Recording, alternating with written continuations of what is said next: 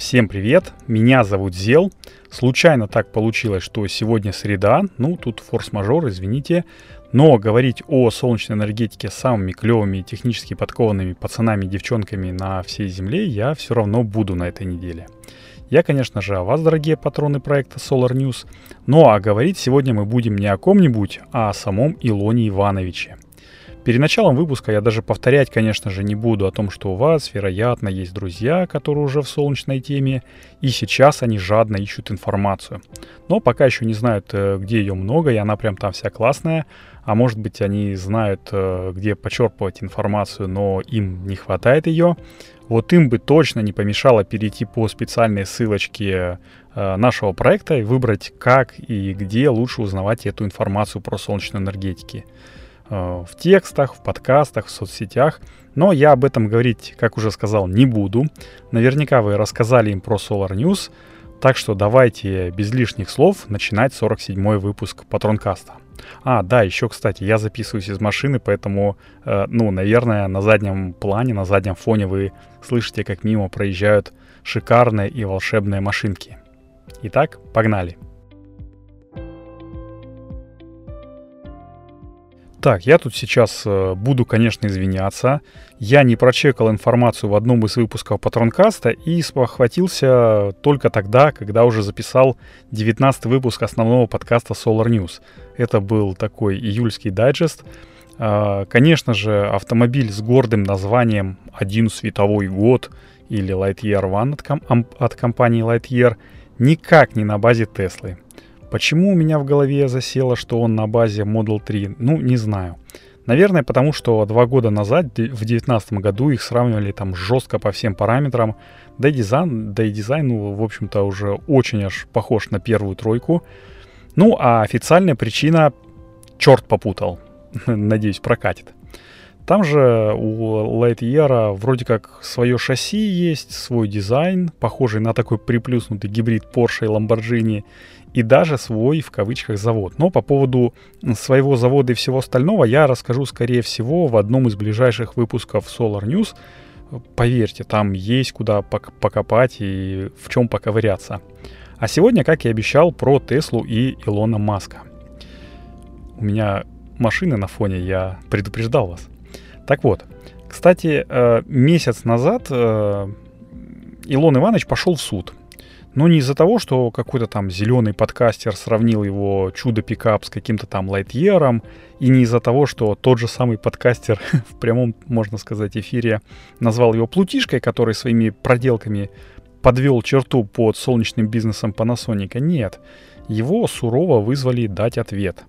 И на этот раз свои же инвесторы – как вы наверняка знаете, ну это, наверное, знают все, кто в солнечной теме, да, в общем-то, наверное, и люди, которые, ну, слабо касаются солнечной энергетики и компании Tesla. Так вот, э, жила-была раньше в Америке компания Solar City, которая занималась тем, что устанавливала на крыше граждан солнечные панели. Эту компанию в 2006 году создали некие братья Линдон и Питер Рейн – Э, Рейв точнее, или Райв. А, но на самом деле они не смогли бы сделать такой бизнес, который бы прогремел на все США. Помог им в этот э, нелегкий момент э, в этом деле некий кузен, который стал самым крупным инвестором. И кто этим кузеном был? Пара-пара-пам. Конечно же, наш дорогой Илон Иванович. Он, кстати, до 2017 года владел 22,2% компаний и по этому случаю не только входил в совет директоров, но и возглавлял его. Ну а в, 2000, э, в 2016 году, если мне не изменяет память, там осенью где-то в октябре, Тесла э, уже анонсировала знаменитую, красивую, элегантную солнечную черепицу как замену уродским солнечным панелям, портящим внешний вид дома. Ну, это, конечно, не цитата, но э, Илон Маск, он сильно топил за эстетику и за то, что солнечные крыши нужно делать именно из солнечной черепицы. Вот, это, кстати, произошло через неделю после закрытия сделки по покупке Solar City Tesla. А стоимость сделки была, на секундочку, 2,6 миллиарда, миллиарда долларов. То есть э, это вам не хухры-мухры.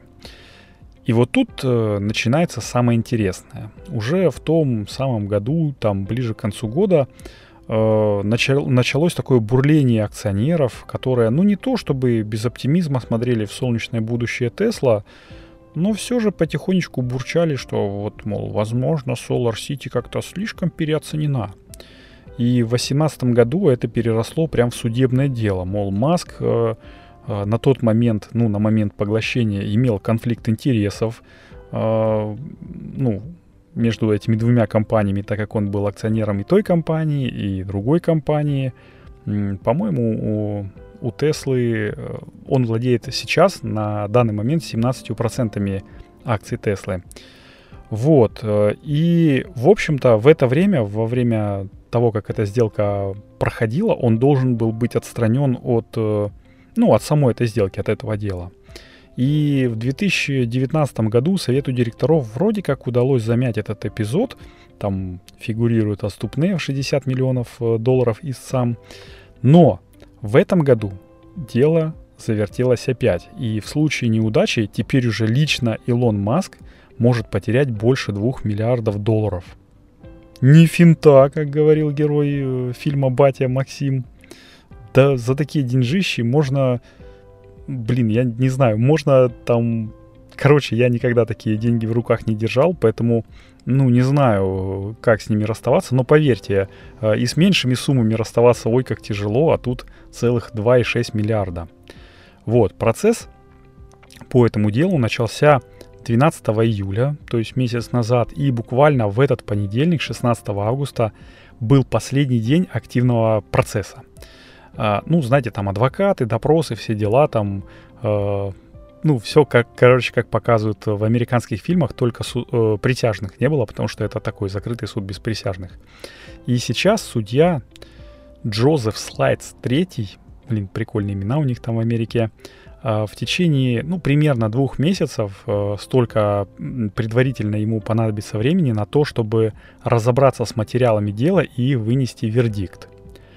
В процессе дела выяснилось, по показаниям свидетелей, конечно же, что однозначности вот в этой ситуации нет. Э, нет ни однозначно правых акционеров, ни однозначно правого Маска. Официально и со слов свидетелей, со слов самого Маска, он и еще один акционер, который одновременно э, был акционером и Tesla, и Solar City, как и Маск, не участвовали в коммерческой составляющей сделки поглощения.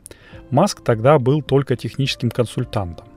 Но неофициально, конечно же, с ним советовались, и он имел какое-то, ну, такое там опосредованное какое-то влияние на членов совета директоров, то есть э, к его мнению прислушивались не только с инженерной точки зрения, но и с такой э, точки зрения, которая ну, скажем так, финансами э, рулит. И, в общем, ситуация получается такая неоднозначная, мутная, э, которая может создать э, прецедент, когда не просто компания э, несет какие-то штрафы, а конкретно, э, конкретный человек в этой компании. И я с нетерпением буду ждать окончания этого процесса, ведь Тесла стала для меня таким своеобразным американским Хевелом, за которым я, ну, пристально, что ли, более пристально слежу. И, кстати, да, первоначально новость э, я хотел э, рассказать о том, что Тесла-то представили, ну, тоже недавно, месяц назад, чуть-чуть меньше, в своем э, онлайн-магазине, слэш онлайн-конфигураторе, новый солнечный модуль, который устанавливают на крышах ну, соответственно, подразделение солнечное, ну, оно так называется, солнечное подразделение Тесла. Ха-ха, как говорится, тот самый уродский модуль, который портит внешний вид дома и должен быть заменен на солнечную черепицу, был представлен с такой помпой, э, с таким размахом, хотя, в принципе, ну, в таких вот, э, если в характеристиках э, смотреть, то ничего в нем такого зазорного там э, и не то, что зазорного, ничего выдающегося в нем нету. Я ссылку на спецификацию попробую найти, приложу, но что-то там, я помню, было в районе 19% а, КПД, что, в принципе, там среднее сейчас по рынку является. И единственным таким, ну, фактором, который как-то можно отнести, отнести к Тесле, это было то, что он там полностью черный, такой красивенький, э, значит, не, не так портит внешний вид крыши, как э, уродские сине-белые э, модули там из э, кристаллического, ну, из монокристаллического кремния. Ну, короче, это такое же дело. Дело десятое. А, а, а в принципе о том, а, какая должна была быть крутая черепица от Tesla и Panasonic, вот китайского, о, точнее японского, и как разбились мечты этих самых японцев э, о завоевании солнечного э, континента Америки, ну, можно послушать в 17 выпуске Solar News. Я не буду, в принципе, сильно много об этом рассказывать, но скажу, что мне очень э, искренне жаль, что Panasonic все-таки вышел из этого солнечного рынка. Потому что компания действительно была очень инновационная, очень крутая, и все возлагали на нее большие надежды. Вот. Поэтому на этом я буду закругляться. Мне остается только напомнить вам поделиться основным подкастом Solar News со своими друзьями, знакомыми. А, недавно вышел 19 выпуск, э, который я говорил уже, ознаменовался тем, что это а, такой дайджест июльский патронкаста, но там есть еще две интересные новости, которые, которые патроны тоже не слышали, и я думаю, что им будет приятно услышать. Плюс я некоторые новости там хм, немножко переосмысливал с другой стороны. Вот, э, так что мне тоже интересно его послушать. Если он вам понравился, то э, поделитесь прямо ссылкой из своего подкаста приемника на этот выпуск, на 19 а, ваши друзья наверняка тоже его оценят. Ну и, конечно же, ставить э, лайки э, и звездочки в, во всяких системах э, подкастинга, типа там Яндекс музыки, Apple подкастов, Google подкастов, это тоже очень приветствуется. Ну а за э, комментарий какой-нибудь, ну за комментарий к выпуску или комментарий в принципе к подкасту я, наверное, Расцеловывать не буду, но скажу большое спасибо. Вот, ну буду заканчивать, потому что у нас в Питере тут уже наступили черные ночи вместо белых, и э, мне как-то нужно будет добираться домой. Итак, с вами был Зел. Это был 47-й выпуск Патронкаста. Услышимся на следующей неделе, я надеюсь, уже без заминок э, во вторник. Всем пока!